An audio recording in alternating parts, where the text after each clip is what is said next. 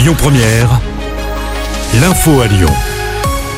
Bonjour Christophe et bonjour à tous. À la une à Lyon, ce violent incendie cette nuit à Vèze. Le feu a pris dans un immeuble d'habitation situé place Dumas de Loire. 80 pompiers ont été mobilisés au plus fort de l'intervention. Le feu est désormais circonscrit. Selon le dernier bilan de la préfecture, une personne est décédée dans l'incendie. Trois personnes en urgence relative ont été transportées à l'hôpital. Les circonstances de l'incendie ne sont pas encore connues.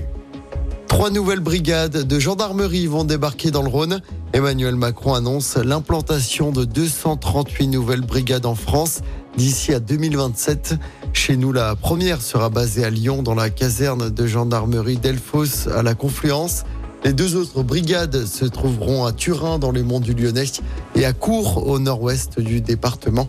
La première sera une brigade territoriale autonome, la seconde sera mobile. Dans l'actualité locale également, cette course-poursuite sous le tunnel de Fourvière. Ça s'est passé dimanche après-midi en direction de Paris. Un chauffard avait tenté d'échapper à la police après un contrôle dans le 7e quai Claude Bernard. Il a percuté plusieurs voitures en circulation sous le tunnel. Les policiers, armes à la main, ont couru derrière le véhicule, mais n'ont pas réussi à le maîtriser. La voiture du suspect a été retrouvée à Tassin. Le conducteur a pris la fuite. Et puis le bas des pentes de la Croix-Rousse sera rendu aux piétons cette semaine. C'est dans le cadre du projet Presqu'île à vivre.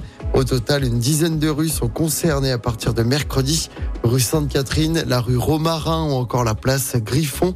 Seuls les taxis et les véhicules de secours seront autorisés à traverser la zone grâce à un badge. On passe au sport en football. 20 ans après, Bollard retrouve la Ligue des Champions. Lens affronte Arsenal ce soir, coup d'envoi à 21h. Lens qui a fait match nul à Séville lors du premier match de poule. Demain, le PSG se déplace sur la pelouse de Newcastle. Et puis la Coupe du Monde de rugby, ça y est, les Bleus débarquent à Lyon aujourd'hui, à trois jours d'affronter l'Italie à l'OL Stadium lors du dernier match des poules. L'équipe de France qui a retrouvé son capitaine Antoine Dupont opéré de la mâchoire.